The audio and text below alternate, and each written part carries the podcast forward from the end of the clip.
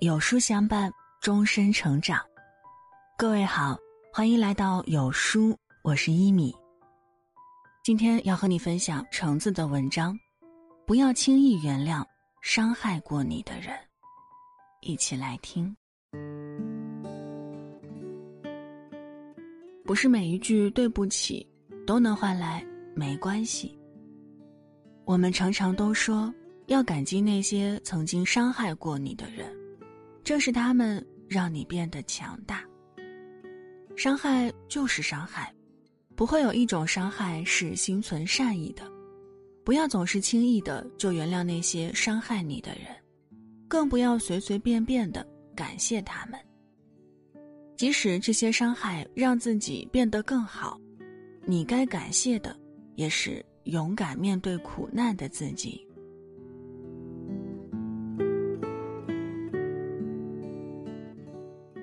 这个世界上从来没有真正的感同身受，针没扎在你身上，你凭什么说不痛？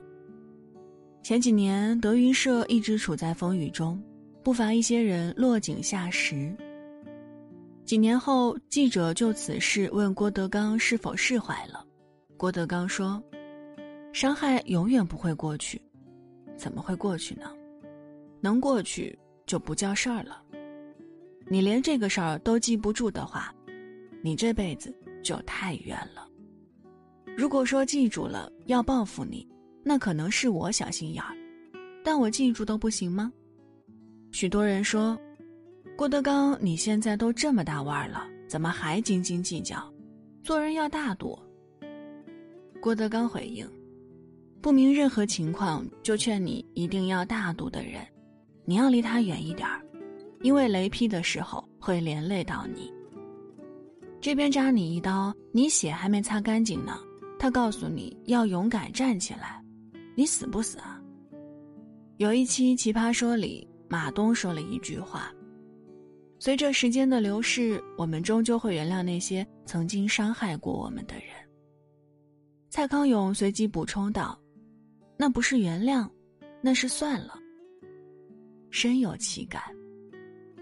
这个社会上总有一些人站在道德的制高点上，不明所以的劝人大度。如果你不原谅，就是小气刻薄；但如果你选择了原谅，对方是得到了解脱，没错，但你却依旧在回忆的痛苦中挣扎，苦的依旧是你。正义凛然的话听着都好听，但你要有你的原则和立场。不要委屈自己，去大度，去放下，去原谅。不愿意就是不愿意。你能无底线的原谅谁，谁就能无底线的伤害你。还记得那部经典的家暴电视剧《不要和陌生人说话》吗？剧中的安家和简直是无法跨越的家暴典型，近乎疯狂的人格分裂。给多少人带来了对于婚姻的恐怖阴影？安家和这种类似斯文败类，说白了有点心理变态，或者心态失衡。打的时候无所不用其极，打完之后又后悔莫及。面对安家和，他的老婆梅香南却在每次忍受着丈夫的毒打后，一再选择容忍、相信，相信这个曾与自己许下誓言的男人。会变好。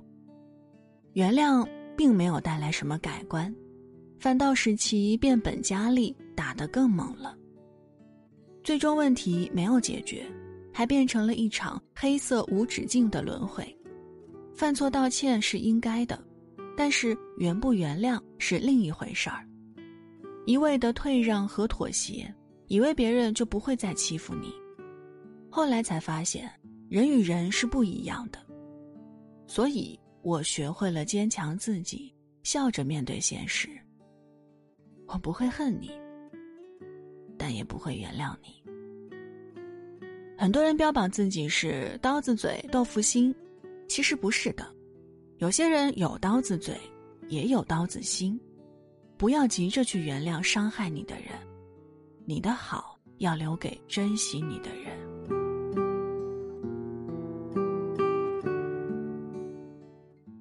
有些事儿就是不值得被原谅，跟大不大度没有关系。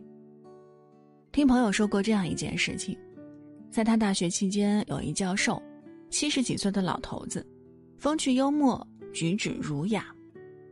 毕业最后一堂课，给他们讲了这样一个故事。刚参加工作的时候，他曾被一个学生诬告为反派，不但失去了工作，最后还被打断了一条腿。而刚结婚的妻子也因为不堪忍受牵连，最后改嫁他人。后来经过平反，他拖着一条瘸腿再次登上讲台，往后也没有再娶妻。将余生全部献给了教育事业，而当年那些学生也一个个参加工作、结婚生子。他原谅了所有人，除了当年诬告他的那个学生。当学生找上门来寻求原谅的时候，老人家对他说：“我们以后最好还是不要再见面了。我不恨你，但也做不到原谅你。”朋友说。老教授的最后一段话，至今记忆犹新。无论怎样，永远不要去轻易伤害别人。但如果别人伤害了你，你也没必要强迫自己去假装大度。如果原谅一个人不是出自于内心，那么对别人来说是欺骗，于自己而言是背叛。一笑泯恩仇，听起来多么云淡风轻的一句话。而现实中最好的状态是老死不相往来。有时候不报复就是最大的大度，不忘记是对自己最好的保护。把无关的人、无名的恨关在自己的世界之外，因为，他们没资格。鲁迅曾说：“损着别人的牙眼，却反对报复，主张宽容的人。”万物和他接近，让他们怨恨去，我一个也不宽恕。道歉是伤害你的人对自己的愧疚之心画上的句号，但是原不原谅是你自己的事情，轮不到别人评头论足。成年人的世界里并没有绝对的原谅，那叫算了。人生一世，不必虚与委蛇。有些伤害无法忘记，那就牢记。不做睚眦必报的报复者，但也不必委屈自己去原谅不该原谅的人。愿你的善良和大度，总会带着锋芒。不恋过往，不负当下，不惧将来。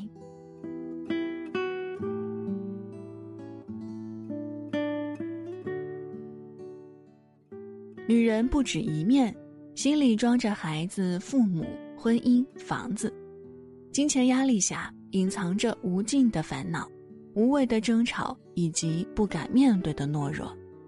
拼了命赚钱还是攒不下钱，最亲的家人生病，储蓄工资不够救命，看着别人出国旅游，兜里的钱却不舍得花，孩子心心念念的礼物不舍得买。跟着别人学投资，一直在亏钱。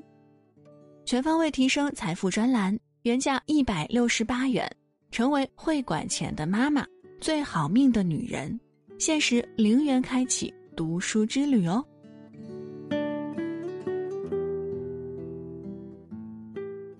好了，文章就分享到这儿。